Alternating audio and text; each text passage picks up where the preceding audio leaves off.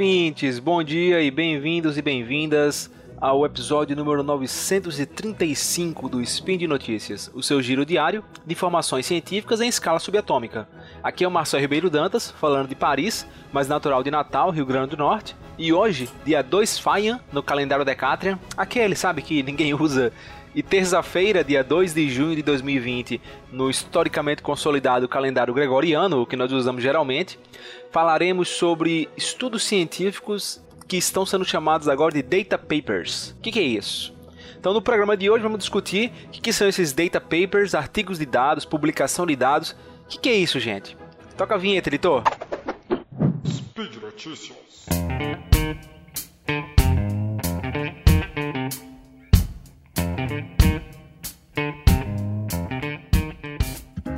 E aí, aproveitando para falar um pouquinho sobre o Cambly. Já ouviu falar do Cambly? C-A-M-B-L-Y.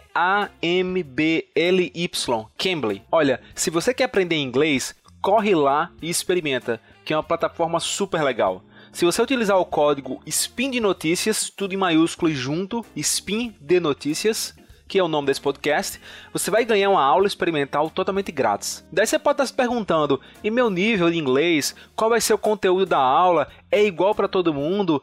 Tem algum horário que eu tenho que entrar? Gente, o Cambly oferece uma plataforma com inúmeros professores de inglês com formações paralelas nas mais variadas áreas para conversar sobre qualquer assunto com você. Você escolhe o perfil do professor, agenda um horário e bola para frente. Às vezes na mesma hora você consegue conversar com a pessoa. Quando eu quis experimentar a plataforma pela primeira vez, eu decidi pegar pesado. Bora testar esse Cambly. Eu quero treinar meu inglês com um boxeador. Você acredita que eu encontrei um americano, lutador profissional de boxe, que já tinha lutado e treinado boxe em vários países do mundo e que estavam lá e na hora que eu queria, eu procurei, encontrei, cliquei em poucos minutos, já estava já já estava conversando. A conversa foi super legal e foi muito útil, não só para discutir sobre um assunto que me interessa e aprender sobre boxe, porque era um profissional que eu estava conversando, como também para praticar e melhorar meu inglês. Ele falou super devagar, com calma, me explicou várias coisas, foi muito legal. Então aí, tá esperando o quê? Corre lá, usa o código do Spin de Notícias, que é Spin de Notícias, tudo junto em maiúsculo, e experimenta o Cambly, cambly.com, não deixa para depois. E voltando para o tema do nosso episódio, o que são, antes de tudo, o que são papers, né? Muitas vezes a gente fala papers achando que todo mundo entende, mas não é tão claro para as pessoas, né? Paper é o termo que se utiliza em inglês para se referir a estudos científicos, a artigos científicos, os scientific articles. Né? Então, às vezes, em português, acabamos utilizando bastante a palavra paper, ainda que exista a palavra em português para isso, né? a expressão que seria o estudo científico, o artigo científico, assim por diante. Então, os papers, como vocês agora sabem, que são estudos científicos, são textos científicos que descrevem é, uma área do conhecimento, o modo como algum problema dessa área foi escolhido, por que foi escolhido, como ele foi tratado e as conclusões, os resultados que surgiram da análise, do estudo que você fez sobre essa questão científica em uma área do conhecimento quando você termina isso, você, publica, você pode submeter para um servidor de preprint, por exemplo. Tem um spin de notícia que eu mesmo falei, expliquei que era o preprint. Então, se você não sabe o que é preprint, corre lá no episódio e, e escuta, é rapidinho. E em alguns casos, mesmo sem colocar no preprint ou após algum tempo no preprint, você submete, você envia para uma revista científica, que em muitos casos, ao menos as boas, elas têm um corpo de revisores. São cientistas da área que você está submetendo que vão analisar o teu estudo e fazer críticas, falar, olha, isso aqui me explica melhor, isso aqui não ficou claro, isso aqui está equivocado, você já leu esse artigo aqui, então a ideia é que eles vão lhe ajudar a melhorar o teu artigo. E se o teu artigo, teu estudo chegar num nível que a, que a revista acha que é adequado, ela vai publicar o teu estudo. Geralmente existem vários arquivos suplementares. Então você submete o teu estudo, ele tem é um texto com algumas páginas, 10, 15, 20, vai depender muito do formato, do estilo da revista, da área do conhecimento. Você tem esse artigo com 20 páginas, com imagens, com tabelas e tudo mais. Só que muitas vezes você não consegue colocar tudo dentro do artigo. Às vezes, eu não sei se você tem noção, mas você pode demorar anos para escrever um artigo. Meses, anos, varia muito do, da pergunta que você está querendo responder da revista, do, tipo de, de, artigo que você está escrevendo. Então imagine que anos de trabalho não cabem em 20 páginas. Até porque quando você vai fazer o seu artigo, você tem que explicar para uma pessoa que não estava onde você está, que não fez, porque na hora que você faz o estudo, você tem um conhecimento absurdo sobre aquilo ali. Mas quem está de fora precisa de algo mais milçado para entender. Então não dá em 20 páginas. E o que as pessoas fazem geralmente é algumas coisas que às vezes nem cobram, o jornal nem pede, mas algumas coisas que você acha que é interessante, você coloca como arquivo suplementar. Então, uma tabela que você não colocou no, no estudo, porque sei lá, era uma tabela com, sei lá, 100 linhas, que tem algumas, algumas, alguns, alguns dados interessantes, mas que não eram tão pertinentes assim para o estudo, você coloca numa tabela suplementar algumas é, revistas elas, elas limitam o número de imagens e às vezes tem outras imagens. Você coloca em um outro arquivo suplementar essas imagens. É, dados sobre os dados, né, metadados, coloca como arquivo suplementar. E a questão é que isso, como não é assim fundamental para uma leitura não tão profunda do estudo, muitas vezes é desconsiderado ou mesmo quando é colocado como arquivo suplementar, ninguém abre, ou o próprio periódico não recomenda, enfim. Então assim, tem muitas coisas que ficam de fora, coisas que são importantes.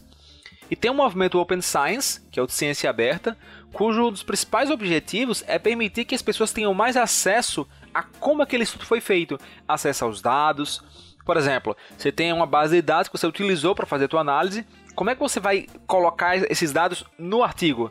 Você tem, sei lá, 300 colunas, 2 milhões, 2 milhões de linhas. Você não pode, consegue colocar isso num texto. Você não consegue colocar isso no arquivo suplementar. Em alguns casos você pode colocar um, um arquivo de dados, mas assim, não é muito comum. Muitas revistas não aceitam isso. Você tem que colocar em outro canto, e aí você coloca no site pessoal. Alguns anos depois o site pessoal sai do ar, você não quer mais mantê-lo. E aí quem está lendo teu artigo não consegue mais pegar aqueles dados.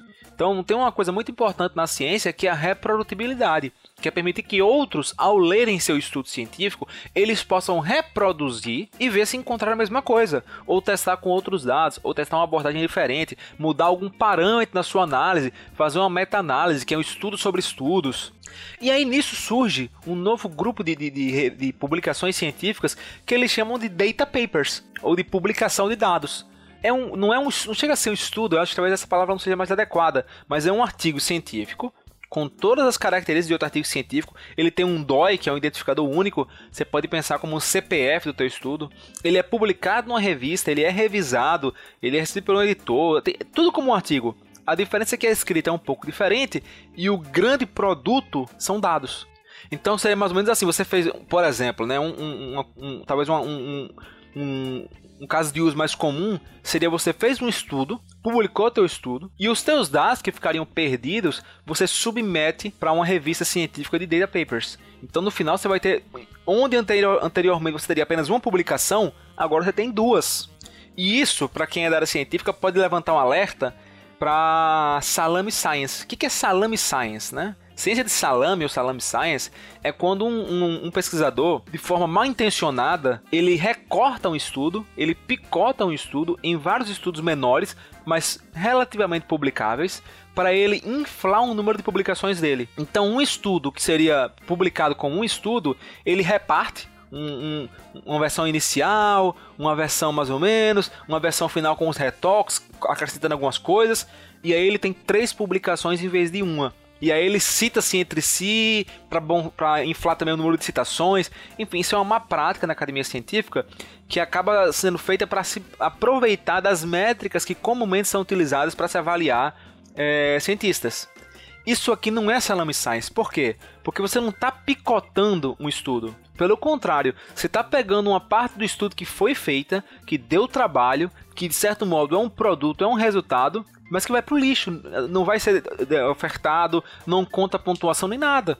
Então você fazer um estudo utilizando dados dos outros e você ir pra mata, achar animal, medir animal, coletar dados, é a mesma coisa. E não deveria ser assim, porque só a prática você passar anos indo pra, pra, pra coletar. Eu tenho um colega, por exemplo, ecólogo, o Cleto, que durante a graduação dele, ele passou muito tempo indo pra mata, colocar armadilha, pegar lagarto, medir o tamanho, ele via é, o que, qual era a alimentação dos lagartos, das fêmeas. O cara fez assim, um estudo pô, gigantesco se acidentou durante esse percurso, tanto ir e voltar pro mato, ele teve um acidente de moto, se eu não me engano. Então, assim, até risco de vida rolou. Então o cara fez um esforço gigante. E aí no final isso vai ser jogado fora, não vai ser aproveitado? Tem que ser aproveitado. Ele não, o estudo dele, o trabalho dele não pode ser lidado com um outro estudo que usou os dados que ele gerou, que não teve nenhum esforço em coletar esses dados. Então faz todo sentido que isso seja aproveitado, que seja contabilizado. Então ninguém está fatiando ciência, pelo contrário. Tá, o que esses, essas revistas científicas estão fazendo é pegar uma parte da ciência que não era valorizada, mas que é muito importante, e dando valor a ela. Uma outra questão também que eles estão criando agora, que eu não vou falar especificamente nesse spin, mas que posso falar em outros momentos, é que eles têm agora software papers, methodology papers, que é o que? Você cria uma nova metodologia, hoje em dia é muito difícil publicar o que o pessoal geralmente faz é aplicar um problema, resolver um problema e aí publica o problema mencionando a metodologia. Então, assim, pô, o, o, o, o, grande pulo que é a metodologia, ela não recebe atenção, ela não é contabilizada, digamos assim. Fica no arquivo suplementar, talvez, às vezes nem isso. E agora eles têm esses methodology papers. Então agora que ficou claro para você o que, que são esses estudos de dados, que são artigos científicos que descrevem o processo de coleta e descrevem o que são esses dados, nós temos já várias revistas. O Nature Publishing Group, que é um dos maiores grupos de publicações científicas do mundo, um, dentre, dentre, dentre as suas publicações, a mais famosa é a Nature. Eles têm já uma revista científica de dados, chamada Scientific Data, que é só para dados. A Elsevier, que é um, um, outro grupo muito famoso, eles têm também um, uma revista científica só para dados, que é o Data in Brief. E a PLOS ONE, que é uma revista científica muito famosa, eles também estão aceitando data papers. Então, tanto existem revistas científicas que recebem artigos normais, assim como artigos de dados, publicações de dados, como outras que recebem apenas dados, assim como a gente conhece que existem que aceitam apenas estudos, não aceitam dados, certo?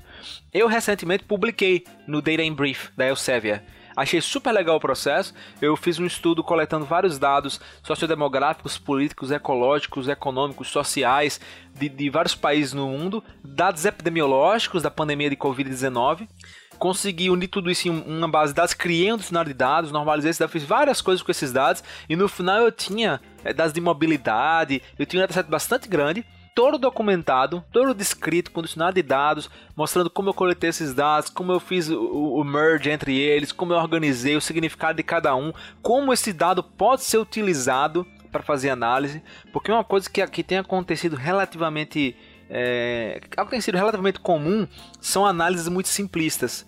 Então você pega a gente fazendo análise univariada ou bivariada, você comparando duas variáveis, uma variável, isso é uma das formas mais simples de se fazer análise estatística e amadora. O mais adequado é você fazer uma análise multivariada, levando em consideração várias variáveis. E aí a ideia desse dataset é justamente você fazer o quê? Ter essas várias quantidades de dados, sei lá, investimento do, do é, como porcentagem do PIB em saúde, número de médicos por mil habitantes, número de casos, novos casos por dia de Covid-19, número de óbitos, dias desde o primeiro caso, dias desde a primeira morte, é, variação de, de mobilidade para ambiente de trabalho, para residência, para parques. Todos esses dados, quando eles são colocados juntos, eles permitem que você faça uma análise muito variada, muito mais adequada. Uma análise muito mais adequada da situação. Assim como utilizar esses dados também para rodar algoritmos inteligentes e tentar entender padrões, clusters e assim por diante. Eu vou colocar o, o DOI, né, que eu falei que é o CPF do artigo, aqui embaixo, até para vocês conseguirem ver como que é um, um, artigo de dados e também se quiser ler um pouco sobre isso que eu falei até agora rapidamente sobre Covid-19, sobre esse paper. Uh, então a ideia é essa. Onde fica, mas Marcelo, onde ficam esses dados? Tem, vocês devem conhecer o Mendeley, que é um software para gerenciamento de bibliografia, de referências de estudo, o que, você está lendo, você consegue grifar e tal. E tem um, um, um site chamado Data Mendeley, né, os dados do Mendeley, que é da Elsevier. Eu não sei se não era e a Elsevier comprou, mas hoje é da Elsevier. Então, basicamente, o que você pode fazer é submeter para lá. Então, quando eu submeti o estudo para o Data in Brief, para a revista científica de dados da Elsevier, eles falaram, ó, antes de começar lá teu artigo, ainda que você tenha mandado pra gente os dados, eu, eu preciso que você coloque no Data Mendeley e coloque público para qualquer um poder ver. Aí a gente começa a revisar. E eu achei bem legal isso, porque mostra o compromisso deles com o Open Science. Né? É uma revista Open Access, ou seja, qualquer pessoa consegue ler sem precisar pagar. Uh, e embora tenha uma taxa para se submeter para publicar, que isso é bastante comum no meio científico, não paguei nada, porque nesse special track de Covid-19, as publicações, quem escrever sobre Covid-19 não paga nada. Então também não, não paguei nenhuma, nenhuma FII, nenhuma taxa. Achei bem interessante isso. Foi super eficiente e organizado o processo. É uma revista que me deixou surpresa positivamente. E aí os dados ficam na, no Data Mendeley. Só que tem outros lugares que você também pode submeter os seus dados. Tem o Dataverse, que eu acho que é de Harvard, e tem vários outros repositórios de dados. E uma coisa legal é que quando você submete, ele ganha uma versão, ele ganha um CPF o seu dado, que nem o seu artigo. E eventualmente você pode melhorar os seus dados. No meu caso, por exemplo, eu tenho dados de mobilidade epidemiológicos de 15 de fevereiro até acho que 27 de maio a última vez. Mas quando eu publiquei, foi até acho que 5 de maio, porque eu publiquei começo de maio. Mas eu continuo atualizando esse dataset. Então, quando saem novos dados, eu atualizo com mais dados de mobilidade, mais dados epidemiológicos e assim por diante. E aí fica muito estranho, porque você está lendo o artigo, você entrou no dataset, vai te dar diferente. Só que não. Isso que é o legal. Quando está lendo o artigo ele tem um link para os dados, ele tem para aquela versão dos dados quando eu tinha publicado. E quando você entra no site, ele fala: olha, você está na versão 3 ou 4, mas já tem outras versões novas. Você quer ir para a versão mais nova? Então você consegue ir para uma versão mais atual do que, que tinha descrita nos dados. Eu não mudo o formato, nem acrescento mais variáveis, porque aí ficaria bem complicado de entender o artigo com a versão mais nova do dataset. Mas, em relação a. No, no, no, artigo eu falo que até 5 de maio, por exemplo, se for, não lembro agora. Você consegue ver mais dias, mas as variáveis são as mesmas, o significado das variáveis são as mesmas, o modo de coletar, de organizar, tudo é o mesmo. Então a ideia é que você. É muito bom isso para a ciência, para o cientista, porque aumenta a transparência, aumenta e facilita a reprodutibilidade dos estudos e aumenta pra, e melhora a contabilização dos esforços do cientista. Mais coisas, cada vez mais, coisas que nós fazemos e que não é valorizado, é descartado, está começando a ser valorizado. E isso é muito importante, porque as pessoas que fazem esse trabalho extra, elas têm que de algum modo ser reconhecidas por isso. Você não pode tratar duas pessoas iguais, dado que uma teve um esforço muito maior. A gente tem que tentar trabalhar nesse sentido de melhorar essa diferença. Nunca vai ser perfeito, mas trabalhar nesse sentido. Então, pessoal, por hoje é isso. Todos os links comentados aqui estarão no post desse episódio, o do, das revistas, até do paper que eu comentei. E lembro ainda que esse podcast só é possível acontecer por conta do seu apoio no patronato do SciCast, tanto no Patreon quanto no Padrim e também no PicPay. Então até a próxima e a gente se fala.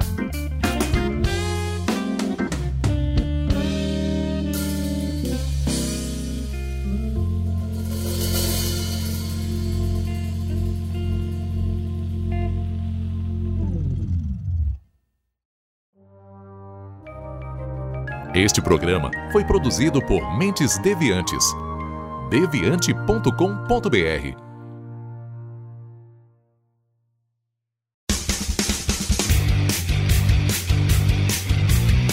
Cortes, edição de podcast.